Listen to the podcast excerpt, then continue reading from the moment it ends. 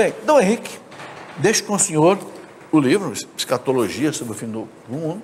É, Dom Henrique me disse que quando ele escreve é assim: ele estuda, reza, quando desce a inspiração, ele bota no papel. Às vezes duas horas da madrugada, três horas da madrugada.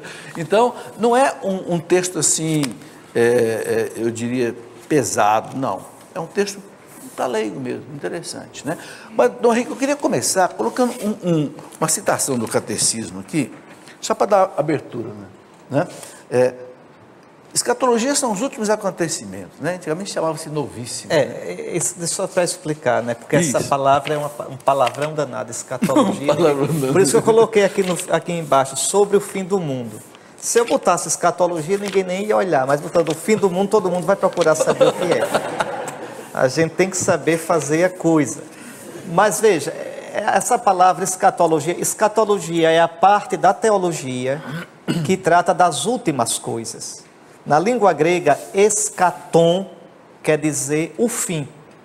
Fim não somente no sentido de fim da picada, de fim do caminho, mas fim no sentido de finalidade, o sentido último das coisas. Meta. A meta. Não é? Escatom é o singular. E escatar.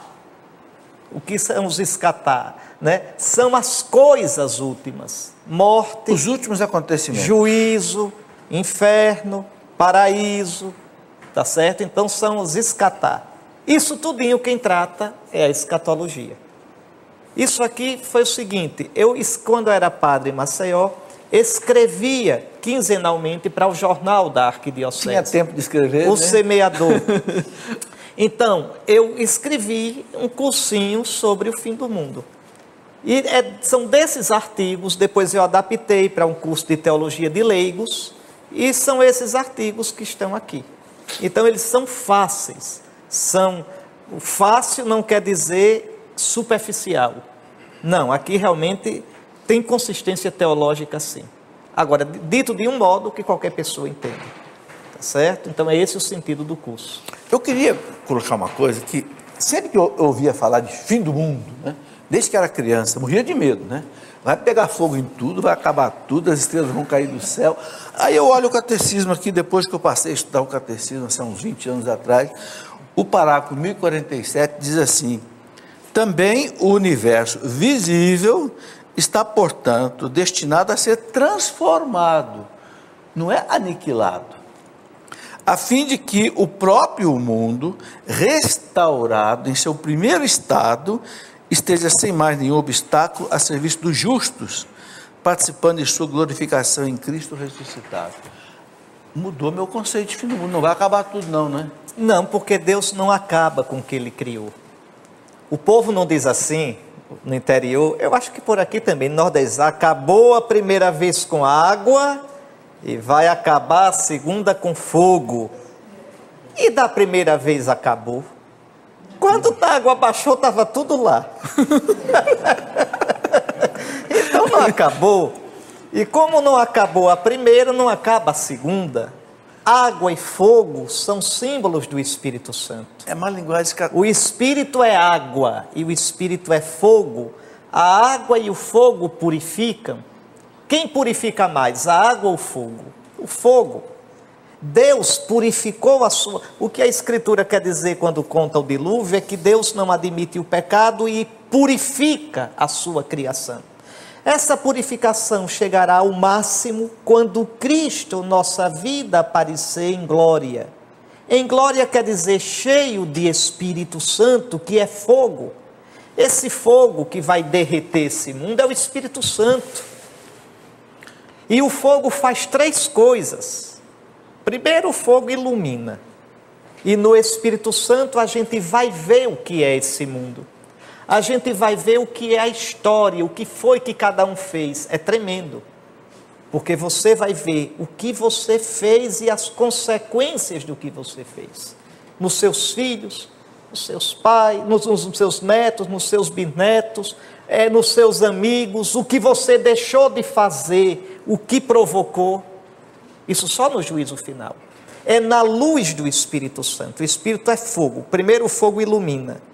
Depois o fogo queima purificando. O que foi palha, dana-se. O que foi escória, dana-se. E o que foi precioso, aí vem a terceira coisa: o fogo transfigura, encandece. Ou seja, a criação toda ela vai ser ressuscitada. Ela vai ser transfigurada, um novo céu e uma nova terra. Como será? Não temos a mínima ideia, porque já não é mais esse mundo, é esse mundo glorificado. É aí que nossos corpos, parte desse mundo físico, também ressuscitarão. Não desse jeito, este corpo, mas desse jeito não. Como? Como o corpo de Cristo. E como era o corpo de Cristo? Não sabemos. É um corpo cheio de Espírito Santo. São Paulo diz na primeira carta aos Coríntios, capítulo 15: semeado na humilhação, ressuscita em glória. Semeado na fraqueza, ressuscita em força. Semeado corpo físico, psíquico, ressuscita corpo espirituado, cheio do Espírito Santo. Então é isso. O mundo todo vai ser derretido, que tiver de pecado, mensalão, petrolão, corrupção, malandragem, traição, tudo vai ser derretido. Que bom. E aparecerá um novo céu e uma nova terra. E o Apocalipse diz: e o mar já não existe. O que é que tem o coitadinho do mar? Se vocês vissem as, o mar da minha região do Nordeste, os mares de Pernambuco, de Alagoas, aquele mar não existisse, seria um pecado. Não, é que no, na Escritura o mar é símbolo do caos.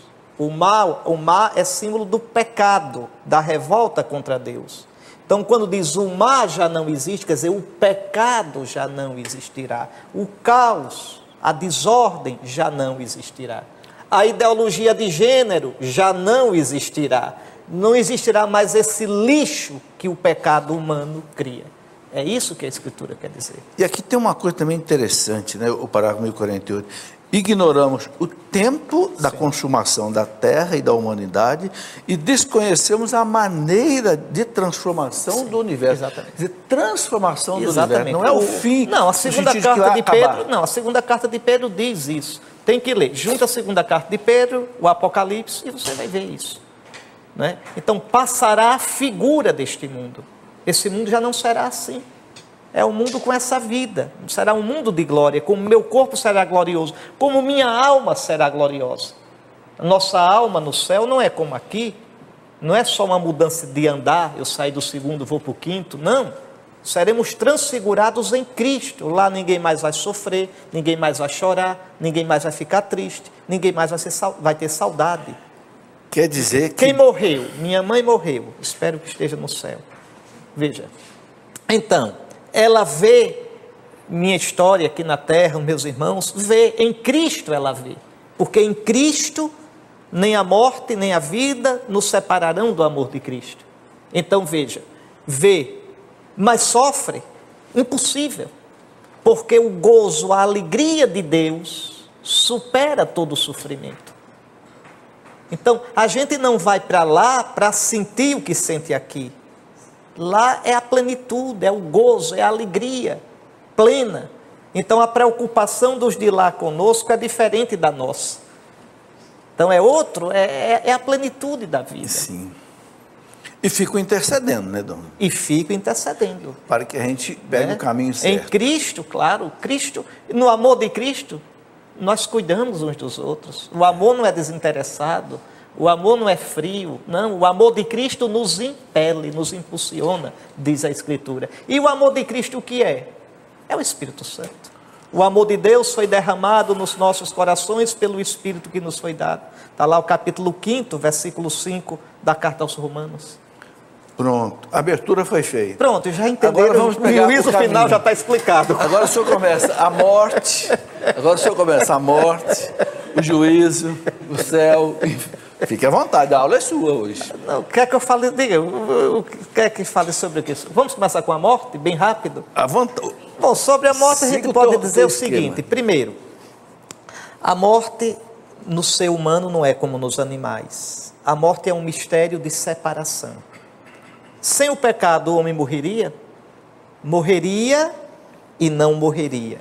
A morte não teria o gosto de morte que tem. Veja. Seria uma transformação Sem o pecado, suave, né? seria a gente chegar a isso que eu disse, Sem sofrimento. sem passar por essa experiência amarga, travosa que a gente chama de morte. Porque a morte, com essa cara feia que ela tem, é causada pelo distanciamento de Deus. Desde que o homem pecou, e para usar a imagem do Gênesis, foi para trás daquela moita, quando Deus procurou o homem, ele estava atrás da moita, escondido. Desde aquilo ali que a gente vive fugindo de Deus. A gente confia desconfiando. Veja, Deus se tornou para nós um, tão próximo e tão distante, meio que como que uma ameaça. De modo que o salto na morte é sempre um salto, por mais que a gente creia, de vez em quando vem aquela pergunta chata, danada. E se não for verdade? E se não tiver nada? Veja. Por quê? Porque o homem com o pecado fechou-se para Deus. Isso está na gente. É Mas o santo não tinha medo de morrer, né? Aí é que está. Veja bem, vou entrar nisso agora. A morte é primeiramente um mistério de separação. Separação da alma e do corpo, separação desse mundo, separação da minha vida, o que eu amei, o que eu construí, o que eu fiz, separação das pessoas que eu amo, separação dos meus planos. A morte é danada. Não pergunto se eu tenho um compromisso no outro dia, se tinha alguém me esperando, nada. Não respeita nada, ninguém. A morte, a morte, vou usar uma expressão nordestina, a morte mangou dos brasileiros todos. A gente esperava que o Tancredo Neves fosse o presidente da República. Na véspera, a morte nem ligou para a gente, levou o Tancredo. Foi Veja, verdade. veja o que é a morte. A morte nos desmoraliza. A morte está associada ao pecado. A morte tem o cheiro de absurdo. Quando é uma pessoa idosa que morre depois de uma vida bem vivida, a gente ainda atura. E quando é um jovem? E quando é uma mãe que deixa os filhos para criar? E quando é uma morte por um- uma, uma injustiça gritante? A morte é terrível. É terrível. A morte não é bonita. Agora, atenção: o homem não morre como os animais morrem.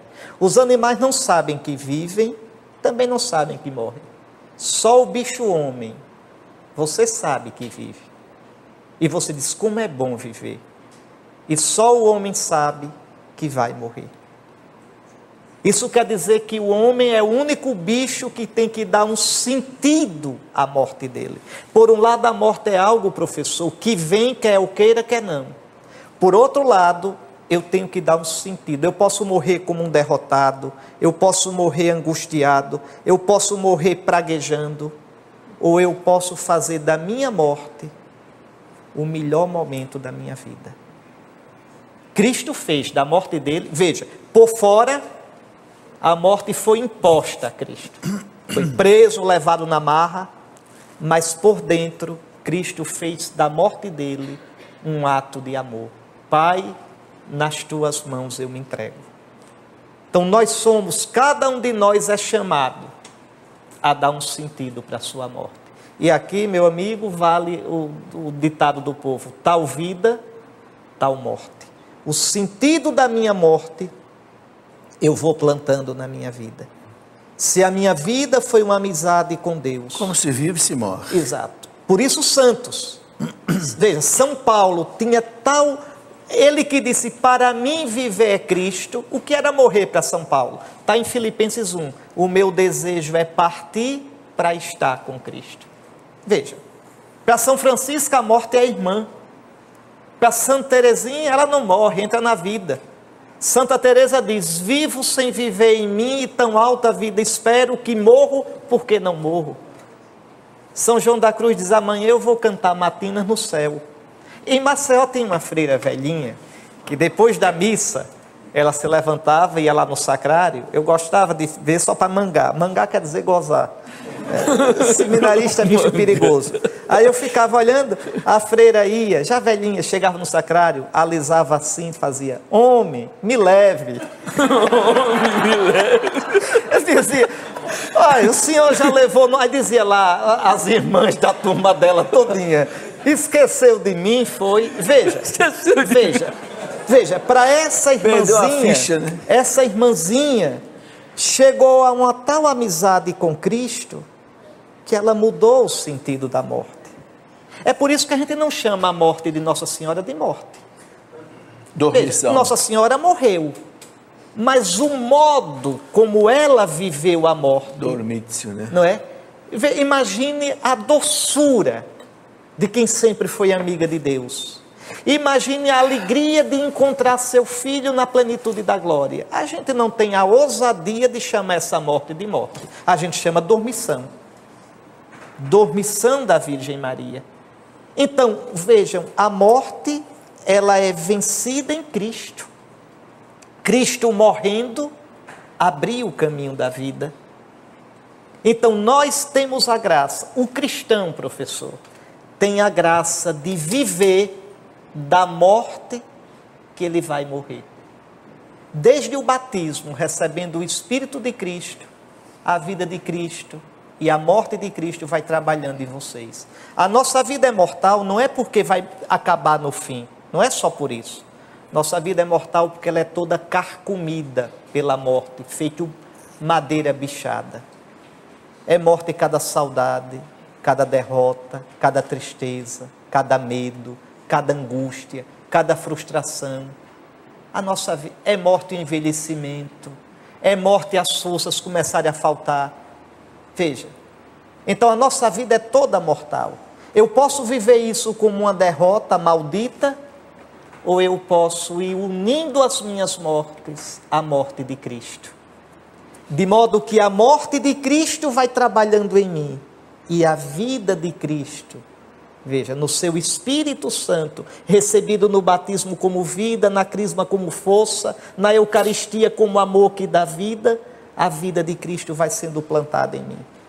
Até que quando eu der o último ponto nesse mundo, a morte termine o trabalho dela. A minha alma vai ser transfigurada em glória, na glória de Cristo, e o meu corpo no fim dos tempos transfigurado na glória de Cristo. Então, essa, repare como é bonita a nossa esperança. Veja, então é dado ao cristão a morte, e eu penso muito na minha morte, não penso com tristeza, não. Eu só penso preocupado com uma coisa: Senhor, que eu saiba morrer. Mas para eu dizer isso, eu tenho que dizer primeiro: Senhor, isso eu peço, ajude-me a confiar em Ti até o fim. Para que o último momento da minha vida de consciência, eu possa dizer, ou com palavra ou com um ato só, com um pensamento: Senhor, eu te busquei a vida toda, e agora, com toda a confiança do meu coração, eu pulo nas tuas mãos. Eu vi um santo dizendo assim: para morrer bem, tem que morrer antes de morrer. Sim, isso que eu estou dizendo. Quer dizer, é viver uma vida Veja. desapegado, né? Então a morte de Cristo vai trabalhando em mim. O cristão nunca morre sozinho. O cristão nunca sofre sozinho. É com Cristo. Então a morte não é uma desconhecida da qual eu vivo fugindo. Um cristão não foge da morte. Serenamente caminha para ela, sabendo que Cristo transformou o sentido dela. Então, sobre a morte é isso. Quem quiser saber mais, compre o livro para saber como morre. Qual é a outro Vamos- vamos que eu não quero céu. ficar na morte. Vamos falar do juízo e do céu. o céu. Eu vou dizer uma palavra, eu acho que eu cito aqui, de um dos maiores teólogos do século passado, von Balthasar, um teólogo suíço. O Papa João Paulo II gostava muito dele, né? Ele diz assim, eu vou dizer, depois eu explico. Deus, veja, Deus é o nosso escatom, é o nosso fim. Veja, enquanto atingido, Deus é o céu. Enquanto perdido, Deus é o inferno. Enquanto nos purifica, é nosso purgatório. Enquanto nos julga, é nosso juízo. E tudo isso como ele veio a nós em Jesus Cristo. Então, o que é o céu? O céu é estar com Deus em Cristo. Não interessa como vai ser, interessa que eu vou estar com Ele. Aquela frase de Jesus ao ladrão: Hoje estarás comigo no paraíso. Nessa frase, o que é o mais importante? O que é que me interessa mesmo? É o comigo. O negócio é estar com ele. Onde, onde ele estiver, eu estando com ele, não quero saber mais. Está resolvido. O céu é estar com Cristo. O céu é na Eucaristia eterna, como o discípulo amado, e você é o discípulo amado, recostar a cabeça no peito de Jesus. Isso é o céu. O céu é Cristo. Por isso Meu que São céu Paulo é fala Cristo. que não tem como explicar. Né? Olhos humanos Não, mas jamais viram, ouvidos humanos. Não interessa isso. Nem a morte, nem a vida, nem criatura alguma nos poderá separar do amor de Cristo. Deus se dá a nós em Cristo. O como a gente não pode imaginar. A Escritura usa figuras, trombeta, veste branca, tudo isso são figuras. No céu nem tem fábrica de trombeta, nem tem né, tecelagem. Então veja, né, o, o que a Escritura, a Escritura para falar do que não pode falar, tem que usar imagem. O- Imagens. Para mim interessa isso, estar com Cristo. Quer coisa mais linda do que na última ceia Jesus dizer: Pai, aqueles que tu me deste, eu quero que onde eu estiver, eles estejam comigo. Diga, para que vejam a minha glória, a glória é o Espírito Santo. Ver a glória é ver a luz. Santo Irineu diz assim: como aqueles que veem a luz estão na luz, os que veem a glória estão na glória. Vou explicar. Vocês estão vendo a lâmpada. Mas veja, a luz está onde? Vocês estão, nós todos estamos dentro da luz. Luz em todo canto. Como aqueles que veem a luz estão na luz, aqueles que veem a glória de Deus estão mergulhados na glória, no gozo, na alegria, na plenitude. Isso é o céu. Então o céu é estar com Cristo. É comunhão, é amor. E estando com Cristo, estamos uns com os outros. Tá certo? Eu vou me lembrar de quem eu sou no céu? Claro que sim. Eu vou conhecer, vou reconhecer as pessoas no céu mais do que na terra. Porque na terra a gente conhece desconhecendo. Na terra a comunhão é imperfeita. E agora com a internet mais imperfeita ainda. Porque eu posso me mascarar. O meu corpo eu posso sorrir e pensar, não vale nada. Veja. Enquanto que o corpo glorioso não esconde, é como uma vitrine, revela. Então, aqui está. Veja, o céu é comunhão. E o que é o inferno? É perder Deus eternamente. O inferno é a coisa mais triste. A gente não pode imaginar o céu, nem pode imaginar o inferno. Porque aqui, por mais que, o inf- que a vida seja um inferno, mas a gente tem esperança de ter jeito. Tem esperança de diminuir. E por mais que a vida aqui não dê certo, uma outra coisinha dá. O inferno não. É o fracasso eterno, total e sem remédio. Porque a gente perdeu aquele que seria a alegria e a plenitude do nosso coração. Deus em Cristo Jesus, nosso Senhor. Ok, eu quero rapidamente apresentar o, o- o índice desse livro, que é para que quem quiser aprofundar nesse assunto saiba o que, que tem. Então, tem uma apresentação, uma introdução. Primeiro, a vinda do Senhor. né? A vinda do Senhor segundo o Antigo Testamento, a vinda do Senhor segundo o Novo Testamento, o que acontecerá na vinda do Senhor. Depois a parousia, né? o, que, o que vai acontecer com a história humana, com a criação, é o item 1. O capítulo 2, a ressurreição dos mortos. A ressurreição no Antigo Testamento, no Novo Testamento, a ressurreição de Cristo e da humanidade, com que corpo os mortos ressuscitarão, a ressurreição e reencarnação. Esse item aqui é muito interessante. A reencarnação é todo o capítulo 3, é, desdobra no capítulo 3 a reencarnação. Depois temos o capítulo 4, a vida eterna. Capítulo 5, como entender o inferno. Capítulo 6, a morte. Capítulo 7, o que acontece após a morte. E o 8, a purificação após a morte, o estado purgatório. Ok, então, é, esse aqui é o, é o conteúdo básico do livro. Vou começar com uma pergunta para o senhor, para ver se a gente consegue responder as perguntas que estão aqui. Qual a relação entre a escatologia e o, ad- e o advento? É bom que nós estamos às portas do advento, É, né? o advento, ele celebra duas, as duas, né, duas vindas de Cristo. Celebra primeiro a vinda no fim dos tempos. sobretudo as duas primeiras semanas do Advento, celebram, nos lembram que a igreja, que nós estamos caminhando para encontrar o Senhor. A palavra advento quer dizer vinda. Por isso a cor roxa, por isso se usam poucas flores, por isso não se canta o glória. Então o advento tem um pouquinho a cara de expectativa, quase que de penitência. Não chega, o advento não é um tempo penitencial. É um roxo É roxo Mitigado, mesmo. né? Mas na, na- por quê? Porque na Gália, na antiga França, né, na a Gália, era tempo de penitência mesmo, preparando a vinda do Senhor.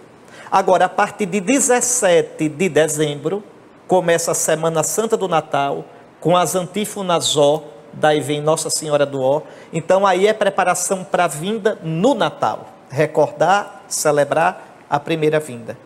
Então, o tempo, as primeiras duas semanas do Advento, até 16 de dezembro, tem esse gosto escatológico, o fim dos tempos. É isso aí. Dom Henrique, vamos juntar com o purgatório uma pergunta que tem aqui da Linete. Tem sentido rezar por quem já morreu? Tem sentido e Ajuda- é obrigado, é um pensamento bom e piedoso rezar pelos mortos, diz a Escritura, no primeiro livro dos Macabeus. Vejam, tem sim. Por quê? Os mortos, a gente ao morrer, vai estar com Cristo. Né? Morrer é partir para estar com Cristo. Se vai chegar lá, a gente não sabe. Eu amanhã vou tomar o avião para Pernambuco. Espero chegar lá, mas vou partir para Pernambuco.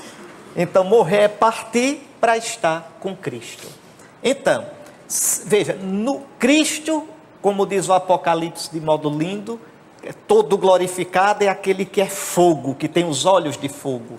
Esse fogo é o Espírito Santo. Veja, vamos lá, para você entender o que é o céu, o inferno e o purgatório de uma vez só. Veja, então nesse encontro com Cristo, se eu o procurei, se eu o amei, se eu fui aberto para Ele, nesse abraço, eu estou usando uma imagem, hein, para vocês entenderem. Nesse abraço que o Senhor me dá, eu serei totalmente transfigurado no Espírito de Cristo, no Espírito de glória, no Espírito de vida. Isso é o céu. Está com Cristo. E não pode sempre. mais falar de tempo, né, Dom? Não, pelo menos tempo como aqui não. Como aqui não. O tempo é uma realidade desse mundo. Os É, físicos estão o dizendo que tempo o tempo deste mundo. e o espaço começou É. com o Big Bang, não existia antes. Quer dizer, Certo. quando esse mundo também for transformado, Certo. o tempo Tem um também- tipo de tempo lá, mas não é esse. Se der tempo, o daqui eu falo dele. Então veja. Mas vamos lá. Mas se nesse abraço que eu dou no que Cristo dá em mim, veja, eu procurei a vida. Vocês estão aqui, saíram de tantos lugares para vir para aqui. Quer dizer que vocês procuram nosso Senhor. Nosso Senhor disse que se alguém o procura, ele não rejeite. Veja, mas também quanta coisa, mesmo procurando o Senhor, quanta coisa a gente tem desaprumada. Quanto pedaço na gente que ainda não foi evangelizado. Quanta coisa em mim que eu não tive ainda coragem de romper com ela, por amor de Cristo. Então, nesse abraço que Cristo me dá, isso que é impureza é purgado. O fogo não só ilumina, como eu disse, o fogo purifica, o fogo purga. Você sabe o que é um purgante? Não sabe? Bem, daí vem purgatório. É mais bom dizer purgatório do que purgante. Mas purgatório, veja, não é um lugar. Purgatório é um processo, é um estado. Veja, na, desse abraço de Cristo, o que foi impureza, o que foi apego, é purgado e dói. Quanto mais estava em mim, quanto mais eu estava apegado, mais dói. Dói para tirar e dói também a dor de estar abraçado naquele fogo de amor e eu ver que não amei, E a oração que não fui mortos? generoso. Aí é que entra a oração dos, pe- pelos mortos. Veja, como nós, nem a vida nem a morte nos separa do amor de Cristo, como nós somos membros do corpo de Cristo, que é a igreja, a oração uns dos outros não é? serve para todos. Porque o espírito de amor, o espírito é como o ar no qual a gente está, respirando o mesmo ar. Estamos todos no espírito de Cristo. O espírito é comunhão, é amor. E a oração pelos mortos ajuda a que você se entregue com toda confiança e se deixe purificar. E quem morreu há 10, 20 anos, continue rezando, porque o tempo do céu não é o tempo da terra. Por isso, porque o Deus que recebe a oração é eterno. Ele sabe o que eu vou rezar e lembra do que eu já rezei. Então é um pensamento justo e piedoso rezar pelos mortos, como diz a Escritura. Os cristãos sempre rezaram pelos mortos. É tão bonito quando Santa Mônica vai se despedir de Santo Agostinho. Diz: ah, meu filho, pode me enterrar por aqui mesmo. Eles estavam de viagem, voltando para a África, e ela morre em Hóstia. Não. Pode me enterrar por aqui mesmo, não tem problema. Só peço. É lindo o pedido dela. Não que não se esqueça de mim junto ao altar de Cristo. Que coisa linda. No século V, olha, olha que luxo ser católico. Não é coisa inventada. Não, é a igreja que, de Cristo, que tem história, que vem de lá. Veja, Santa Mônica dizer que lembre de mim junto do altar de Deus. Então, por isso a gente reza pelos mortos. Né? E, e rezem, porque quando chegar a nossa vez, a gente vai ver como vai precisar. Por isso que a igreja reza. A igreja é tão boa, é Todas tão mãezona, missas, né? que reza não só pelos filhos dela. Por exemplo, lembrai-vos, ó Pai, dos nossos irmãos que partiram desta. Como é? Não, lembrai-vos também dos nossos irmãos que partiram desta vida e. Eu agora me esqueci. Mas reza, irmãos são os batizados. E pelos que adormeceram no Cristo, são os que não são batizados. Sempre tem as duas classes. Os irmãos são os cristãos. E os outros, cuja fé só vós conheceste. Tá a igreja tem. O bispo, quando faz visita pastoral, o, o, o cerimonial dos bispos recomenda, e eu faço. Toda visita pastoral, eu visito o cemitério para rezar pelos mortos, abençoar o cemitério, os túmulos e rezar por aqueles que construíram a paróquia e por os outros que moraram ali, para que o Senhor se recorde deles com amor e os ajude nesse processo de purificação. E o inferno é quando a pessoa se fechou de tal modo que aí não tem comunhão nenhuma com o Senhor. Não é o Senhor que manda para o inferno, é que a gente se fecha de tal modo que se torne impermeável ao amor de Deus. E o amor de Deus não entrando em nós, a gente não tem como estar com Ele. Veja. Permita ler um, o parágrafo 1037 do Catecismo, que eu gosto muito disso. Que muita gente tem medo do inferno, né? Mas o, olha o catecismo diz: Deus não predestina ninguém para o inferno. Para isso é preciso uma aversão voluntária a Deus, aí entre parênteses, pecado mortal, e persistir nela até o fim. Sim. Quer dizer, é, aí ele, ele coloca o seguinte: que é, é uma autoexclusão. O, o inferno não né? é criação de Deus. Deus criou o céu e o criou, e criou para nós. Antes da criação do mundo, Deus nos predestinou para sermos santos e irrepreensíveis diante dele no amor. Está lá no capítulo 1 da carta aos Efésios. Agora, se eu me fechar para isso, Deus respeita. Porque se Deus não respeitar o meu não, também não leva a sério o meu sim. Sim. Cuidado, aqui precisa cuidado. Porque quem sou eu? Eu sou aquilo que eu for me fazendo na vida. Eu sou, veja, aquilo que eu vou me fazendo com minhas escolhas, com minhas decisões, com o uso da liberdade. Então Deus nunca vai colocar a mão na cabeça e vai dizer: tem nada não, foi nada não, esqueça. Se Deus fizesse isso, a liberdade seria somente uma ilusão. O meu sim é precioso para Deus e o meu não é real diante de Deus. Por isso, veja, Jesus não veio anunciar o inferno. Jesus veio anunciar o reino de Deus, mas ele previne: eu posso ficar fora. Se eu não deixar o reinado de Deus entrar em mim, eu não entrarei no reino de Deus. O, o catecismo usa uma expressão também que eu acho interessante. É esse estado de autoexclusão definitiva Sim. da comunhão com Deus, com os bem-aventurados, que se designa com a palavra inferno. Sim, o inferno é para sempre. O inferno é para sempre. Não é a nossa vida nesse mundo, São Bernardo dizia isso no século XII, eu gosto muito de repetir, a nossa vida nesse mundo é semente de eternidade. Então eu planto o meu céu ou planto o meu inferno aqui. em cada escolha. E se eu, e se eu tiver assim, pequenos defeitos, eu digo, não, é pequenininho, eu vou deixar. A questão é que a vida é dinâmica. Um pequeno defeito não combatido, um pequeno pecado não combatido, transforma-se num vício. O que é um vício? Um mau hábito. Como uma virtude é um bom hábito. Esse mau hábito ele vai crescendo, como um câncer que vai se tornando metástase. E pode fazer com que minha vida se torne um grande não a Deus. Que amor é esse que de propósito se fecha? Uhum. Ô, Dom Henrique, e, Nossa Senhora em tudo isso? Porque São Bernardo diz assim, se não me engano é ele, que nenhum devoto de Maria se perde. Sim, nenhum cristão se perde, a não ser que queira. Porque não existe mágica, professor todas as promessas que misticamente os santos fazem, veja, essas promessas, né? A, a, a, devoção ao coração de Jesus, os primeiros sábados, é, não se perde, não se perde, compreenda, se não se fechar. Claro. No cristianismo não tem mágica, no cristianismo não tem automatismos, no cristianismo tem amor.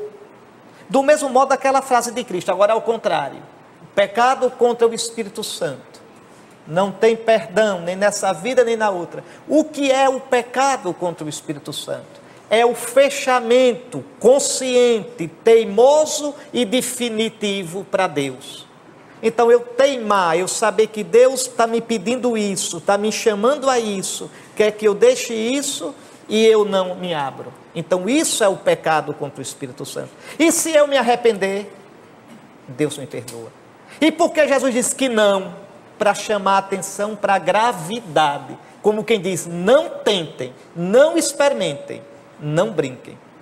Então, é, então tem que entender, essas não vai se perder quem for devoto à Virgem Maria. Não tem mais perdão o pecado do Espírito Santo. São expressões exageradas para mostrar a gravidade, a urgência e a seriedade. Beleza. Dom Henrique, infelizmente, nosso tempo Terminou. Muito bem. Mas o senhor volta aqui, né? Não sei. Jesus, há dois mil anos, diz: Eu volto em breve. Deus, Deus quiser. Olha, muito obrigado a vocês que vieram, muito obrigado a vocês de casa. Vou pedir ao senhor para encerrar o programa, deixando-nos a bênção episcopal. O Senhor esteja convosco. Ele está. Pela intercessão da toda Santa Virgem Maria, abençoe-vos o Deus Todo-Poderoso, Pai Filho e Espírito Santo. Amém. Muito obrigado. No céu a gente se encontra, né, professor? Se Deus quiser.